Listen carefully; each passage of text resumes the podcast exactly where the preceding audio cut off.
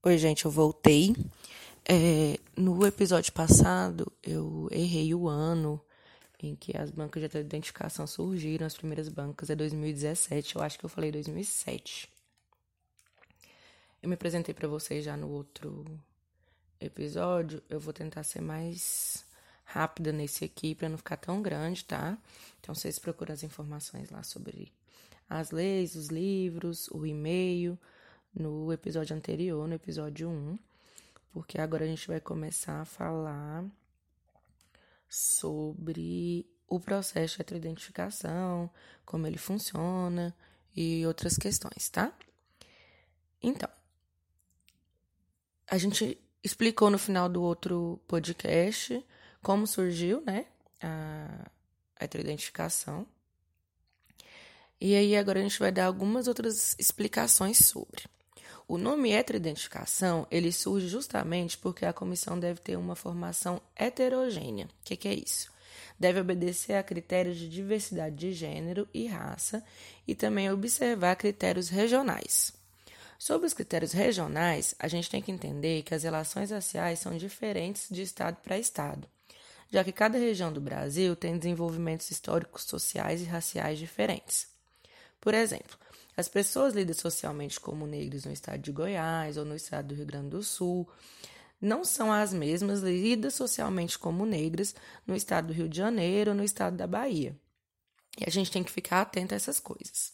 A comissão ela é permanente, porque ela existe durante todo o ano, se capacitando, porém, especificamente no processo de matrícula, são formadas as bancas de heteroidentificação. É, as bancas são formadas por cinco pessoas, obedecendo a todos esses critérios que a gente falou antes, e tem o papel de avaliar os fenótipos das pessoas autodeclaradas negras e atestar se elas fazem ou não parte da população a quem essas vagas são destinadas, a população negra. Nesse caso, eu estou falando somente da população negra, porque a população indígena é avaliada de forma diferente, que vamos falar mais tarde. Mas o que são fenótipos da população negra? Então, o racismo contra os negros no Brasil é chamado de fenotípico. O que, que é isso?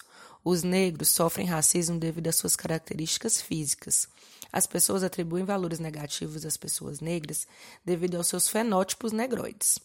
Como assim vocês avaliam esses fenótipos negroides? O que são fenótipos negroides? A gente avalia a partir do tom de pele, textura dos cabelos, formato da boca e do nariz. E aí é onde a gente chega num ponto sensível da questão para a gente no Brasil. Em um país miscigenado, quem é ou quem não é negro? Outra pergunta que sempre surge. Eu me autodeclaro pardo. Consequentemente, eu sou negro? Quando avaliamos uma pessoa da pele escura, preta, não há dúvida sobre seu pertencimento à raça negra, assim como não há dúvidas que a pessoa de pele branca não é sujeito direito daquela vaga. Uma das coisas que a gente aprende também com o estudo é que quanto mais escura a cor da pele da pessoa, mais ela vai sofrer todas essas questões racistas que a gente vem conversando durante esses podcasts. Só que aí a gente chega no ponto conflitante, o pardo. Então, nem todo pardo é negro. Devido a várias questões históricas, o termo pardo é muito problemático, pois ele abrange um leque de pessoas que não se parecem. Mas, resumidamente, por mais que às vezes a pessoa se olhe e não se ache branca porque tem um tom de pele um pouco mais escuro, mais bronzeado, não necessariamente essa pessoa é negra. A pessoa parda, para ser sujeito de cota racial, ela precisa pertencer à raça negra pois ser negra acarreta as desigualdades sociais que a gente vem falando, ou seja, ser alvo de ataques sociais, ter dificuldade para conseguir emprego, ser alvo mais frequente de violência policial e várias outras questões que são comprovadas por, por pesquisas e dados oficiais e que acontecem com mais frequência com pessoas negras do que com pessoas não negras. Então, quando você tem a pele parda, os avaliadores da banca vão analisar outros fenótipos que encaixam essa pessoa como negra. São necessários, no mínimo, dois fenótipos negroides para o pardo se encaixar como sujeito de cota racial. Por exemplo, muitas vezes pessoas com o mesmo tom de pele são lidas diferente pela sociedade. A cor da pele é a mesma, mas devido à textura dos cabelos, o formato da boca e do nariz, a sociedade em geral pode ler essa pessoa como negra ou como branca ou não negra. Essa avaliação tem sim um caráter muito subjetivo. E é por isso que as pessoas da banca estão sempre estudando e se capacitando. E é por isso também a necessidade de diversidade na formação da banca. Os cinco membros que estão ali estão como representantes da sociedade.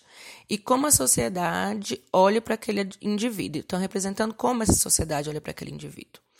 A avaliação é única e exclusiva dos fenótipos. A genética e as informações familiares e pessoais não são avaliadas. Não é porque você tem um pai negro que, consequentemente, você é lida como negra. A banca analisa somente você e as suas características fenotípicas. O processo é simples. A pessoa entra em uma sala, é perguntada se ela confirma a autodeclaração como pessoa negra, ela se retira e há uma votação entre os membros. Se a maioria considerar aquela pessoa negra, ela é aceita para preencher a vaga. Não fiquem apavorados com esse processo. A regra é na dúvida, pró-aluno. O processo não é para excluir, e sim para garantir que, se você é a pessoa que tem direito a essa vaga, você possa alcançá-la. A universidade é de todos e nós temos que buscar meios de acessar. E, além disso, é garantido ao estudante o direito à segunda instância, ou seja, você tem um direito a ser avaliado por outras pessoas, é só entrar com recurso dentro da própria universidade.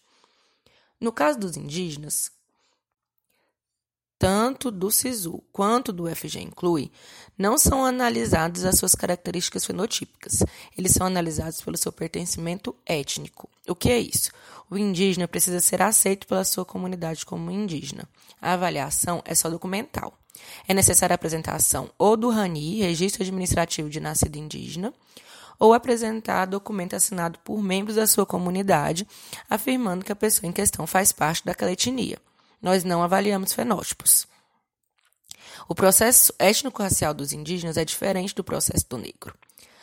A vaga para negro quilombola avalia as duas questões, o pertencimento étnico e o fenótipo racial. A UFG optou para uma vaga para negro quilombola, ou seja, não basta só ser quilombola, tem que ser negro.